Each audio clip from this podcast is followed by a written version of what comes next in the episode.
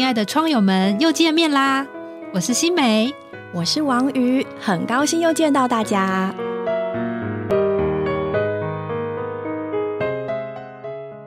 Hello，亲爱的朋友们，你好吗？我要再说一次哦，你好吗？为什么这么说呢？因为想让在另一头的你知道，在这个世界上，真的有人很关心你过得好不好，真的有人在乎你过得如何，想知道你的近况。今天这一集本来是新美和我要讨论一个关于孤独的主题，会讨论这个主题，其实是来自于我们一个很忠实的粉丝。嗯，他身处在一个蛮热闹的。应该是说，他身处在一个蛮多人的一个社交团体里面，然后还有认识教会的朋友，还有工作上的同事，然后在一个大家族里面。但是他想问的是，他说他觉得不知道为什么，好像人年纪越大越走，认识的人越多，可是里面却越容易有孤独的感觉。那所以今天我们预计要聊聊这个主题。那今天呢也是非常的应时，为什么呢？至今你都还没有听到新美的声音，对吗？好，我要跟各位说，此时此刻呢，我是一个人坐在录音室里面，看着新美空着的位子。新美因为需要调养身体的关系，所以她会暂时休养一阵子。那接下来呢，可能会有新的主持人来加入，那我们也敬请期待，或者是听众。你有人呃自愿 自愿上节目受访来主持，我们也非常欢迎你来报名。好，今天的重点就是，其实当这一刻我一个人坐在录音室里面看着新美的空位的时候，我就会真的好想念他哦。所以我也觉得这样的心情来跟各位聊聊孤独也是挺好的。就在此时此刻啊，根据联合国的估计，世界的人口已经超过了八十亿。你看，世界上的人越来越多，可是我们有的时候扪心自问，却觉得越来越孤单。特别是好像找不到可以理解我们感受的人，或者是可以陪伴我们的人。所以呢，就回应到前面这个听众朋友的问题：今天面对这样的感受，我们要如何自处，或是我们应该如何来看这件事情呢？嗯，各位知道吗？其实许多哲学家、文学家，他们会把这份孤独转化为一个创作的力量，或者是说，他们其实非常的享受，也选择了这份孤独。比如说，叔本华，他就认为说，人要么庸俗，要么孤独，天才选择孤独。他有一句名言，可能各位都听过，他说：“天才的手指指向天空，凡人只看见他的手。”只有另一个天才才能看见天空，非常有趣的一句话哦。大家很熟悉的尼采也是一个孤独的人。嗯，他曾说：“我的时代尚未到来，只有明天之后的明日属于我。”那一本很有名的小说《过于喧嚣的孤独》里面，他也讲到一些与众不同的人，他所选择一条和别人不一样、安静孤独的道路。那或许我也可以跟各位讲讲关于丑小鸭的故事，听听丑小鸭的故事，大家可能会觉得 很温馨。丑小鸭的故事呢是安徒生的作品，很多人也觉得这其实就是安徒生本人的自传。在这个故事里面啊，就是在一个静谧又祥和的农庄里，然后有一个鸭子妈妈，她孵着很多个蛋，心里面呢在想着：哇，我的孩子们出生之后该是多美好的情景啊！然后呢？过没多久啊，这些小鸭子们就一个一个啵啵啵的冒出来了。各位看过小鸭吧？就是黄色毛茸茸，非常可爱，真是非常可爱。鸭妈妈看着它们的时候呢，突然就发现，呃，怎么还有一个蛋？一点动静都没有。那颗蛋呢，特别大，特别圆儿。好，鸭妈妈只好耐心的坐回那颗蛋上继续孵，然后看着其他冒出来的孩子们，他心里面觉得充满了幸福。过了好久呢，这颗蛋终于孵出来了。结果呢，孵出来居然是一个头大大的、全身灰扑扑的丑小鸭。这个孩子跟别的孩子都不一样，别人是毛茸茸的、漂亮的鹅黄色，它是灰扑扑的。不过，其实如果你看过丑小鸭的原型，你会觉得那个灰灰的小鸭子其实还是挺可爱的啦。好，可是 anyway，妈妈不喜欢，因为它不一样，她觉得它很丑。兄弟姐妹也不喜欢它，因为它头大大，动作又慢。然后呢，到游泳的时候，他们本来以为丑小鸭不会游泳，结果它游得很好。可是即便如此呢，丑小鸭高超的泳技也没有得到其他同伴跟母亲的认可。就这样啊，丑小鸭就是在众人的嘲笑中长大，他的兄弟姐妹们排挤他，他的妈妈也不接纳他，那更何况是农场上其他的动物都觉得他又丑又怪又不合群，所以丑小鸭就是在一个很孤独的情况之下，不被理解的情况之下长大。那直到有一天，他有一点是被排挤而离开了那个农庄，他就去外面流浪，然后流浪的一路上就遇到很多的动物。还有人类，有的对他很残忍，有的对他还蛮友善的，有的会顾到他，有的根本，嗯，有的完全不予理会。他就有了各式各样的经历。然后呢，渐渐的冬天就来了。那在冬天来的时候呢，丑小鸭本来以为它可以跟野鹅们度过冬天，结果呢，没想到那只大鹅就被猎人给射死了。那丑小鸭非常的害怕。既害怕又惊恐又孤单，真的是饥寒交迫。就在呢河边，就是大概钻了一个洞吧，然后就钻在里面，然后呢就睡着了。就这样度过了一个冬天。当春天来的时候呢，当阳光照在丑小鸭的身上，它呢抬起头来，看见哇，湖的对岸，湖湖的冰呢都溶解了。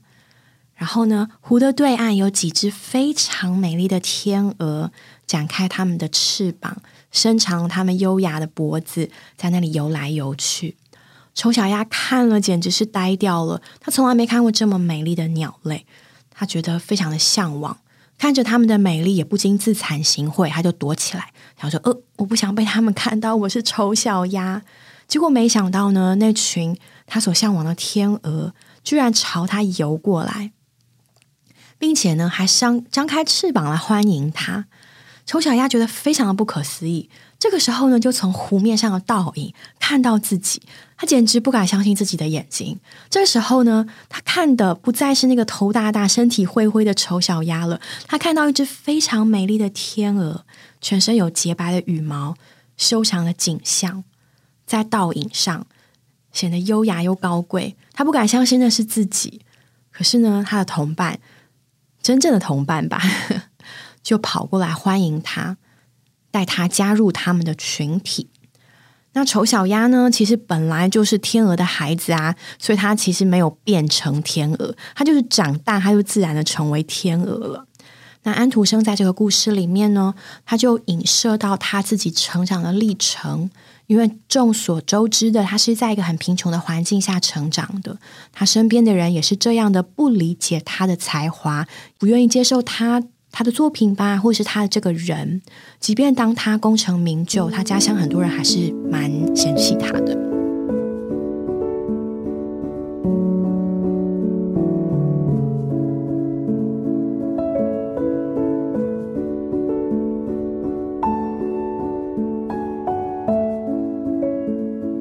所以说呢，这部作品是安徒生的自传。那今天为什么要讲这个故事呢？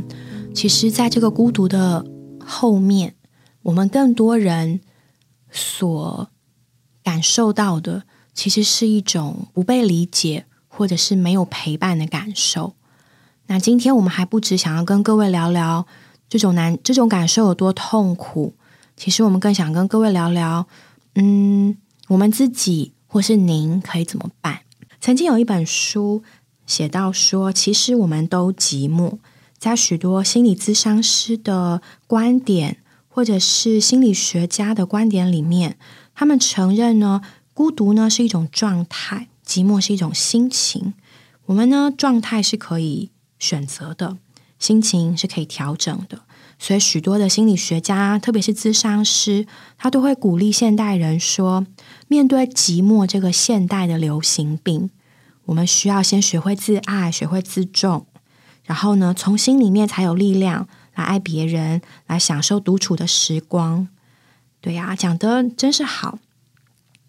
但事实上呢，我觉得对很多人之所以会问出这个问题，可能里面的感受就是我不知道该怎么去解决，或是面对我里面这样的情形。有的天才可能很 enjoy 那个孤独，只有我最厉害的那个感觉。可是对于你我，今天会问到这个问题，应该就是我们希望我们可以得到得到温暖的陪伴吧。我们希望。受伤难过的时候，有人可以安慰我们；我们希望寂寞孤单的时候，有人有的人会温柔的陪在我们的身边。我们希望，嗯，有人可以让我们感受到幸福，或者是说，我们希望能够得到一些认同。其实我一点都没有所谓的专业，但是我可以从我的故事来告诉各位说，嗯，在每一次我人生很低谷的时候。觉得孤单，觉得寂寞，觉得不被理解的时候，的确在我身边可以有一群人。但是更重要的是，我发现我需要先去解决我里面那个复杂难受的情绪。怎么说呢？因为任何人啊，即便是我们的父母亲、我们的配偶，那每个人都有他里面。嗯，姑且说复杂难受的小世界好了。那没有一个人能够完全的保证他能够接纳、吸收、接住我们所有的负面情绪，解决我们所有的问题。那其实，如果是这样的话，我们找再多人，找谁可能都不一定有用。那对方用的方法、讲的话，可能真的不一定能够帮助到我们。所以呢？我后来慢慢就学会说，我需要先先解决我里面自己生出的问题。那因为呢，我从小在基督徒的家庭长大，我曾经试着和这位神祷告，所以呢，当我真的很难受的时候啊，祷告就成为我解决这些感觉的一个出路。在圣经上有一些很宝贝的话哦，比如说腓立比书的四章七节。这里说，神那超越人所能理解的平安，必在基督耶稣里保卫你们的心怀意念。在四卷福音书的里面啊，主耶稣他亲自并且多次的讲到：“我与你们同在。”所以呢，当我很孤单的时候，我就想到有一个神，有一个主耶稣，他说他与我同在，他要亲自保保守我的心怀意念。所以我就会把这些感觉学着告诉他，就像告诉一个朋友一样，很真实的，嗯，把那些我不敢告诉人的事情告诉他，那些我觉得很羞耻的，觉得很惭愧的，觉得很委屈的。但是很奇妙的就是，每一次我告诉他，他都他都没有让我失望。嗯，有的时候我只是一直哭，一直哭，可是哭一哭就停得下来。就有一个好像暖流一样流过我的心房，那我知道呢，是这位神在对我的一个答应。每一次我带着真心到他面前，他就真实的用爱来回应我。所以呢，我们的神是一个与人同在的神，我们也真的可以试着先告诉他，先享受呢这位神温暖的、没有压力的同在。然后我也发现，当我享受到这位神的同在，我里面那些纷纷扰扰的感觉得到了舒缓，得到了答案，得到了安慰之后，我好像也比较知道怎么去面对人了。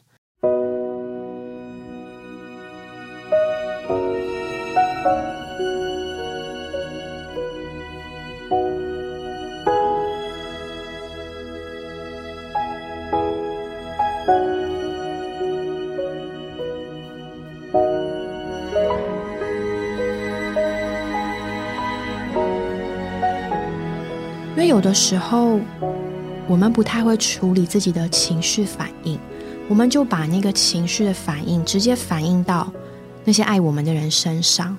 我们可能因为一个事件觉得受伤难过，可是我们只记得那个受伤难过，然后就把那个受伤难过的，也许是愤怒，也许是尖锐，就反映出来。但其实我们要的是去处理我里面那个感觉。那但是呢，人收到的却是我们发出来那些很让人不舒服的东西。然后呢，久了，我们可能还怪别人说：“嗯，我什么都没有人理解我。”但事实上，如果我们扪心自问，就是当你脸真的很臭，你浑身散发的出一种不要来靠近我气息的时候，那正常人 其实真的会觉得很难亲近你。所以呢。我常常也也这样自己提醒啦，没有想没有没有说各位哦，我就觉得这这这这大家都是人嘛，人都有软弱，人都有限，所以也许可以先告诉神，然后再告诉人，因为其实呢，围绕在我们身边的啊，各位仔细想想，在我身边有哪些嗯，他是真的很关心你好不好的人。你的爸爸妈妈、你的配偶，甚至你的孩子、你的朋友、你的同伴，这些真心关心我们的人，其实也是我们需要好好珍惜的人。如果我只是把我的情绪反应反映到他的身上，让他们去承受的话，其实这对他是不公平的嘛，并且也没有解决到任何真正的问题。那久而久之呢，他对我的爱，我们的关系就在那里被消耗、被磨损。所以我觉得。嗯，真的是要好好珍惜我们身边那些相处起来让我们觉得很轻松自在又关心我们的人。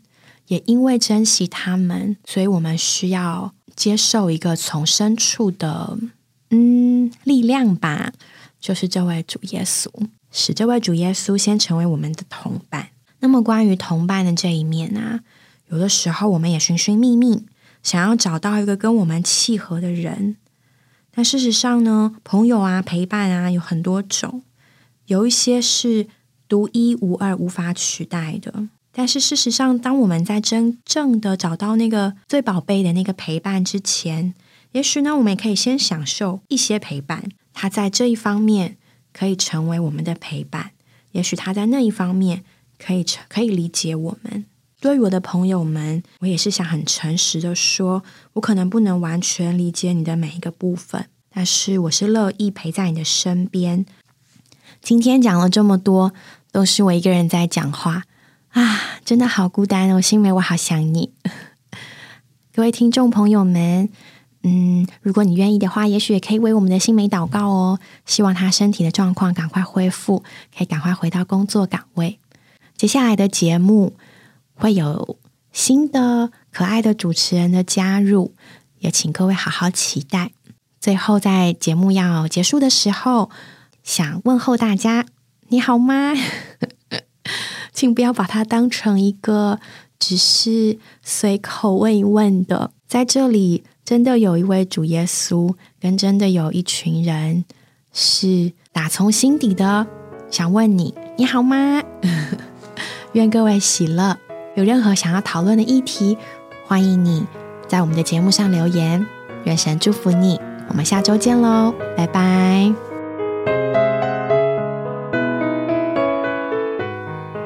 我们今天的节目就到这里结束了，谢谢各位的收听。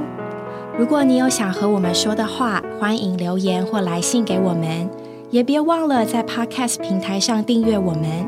我们下周再见喽。拜拜。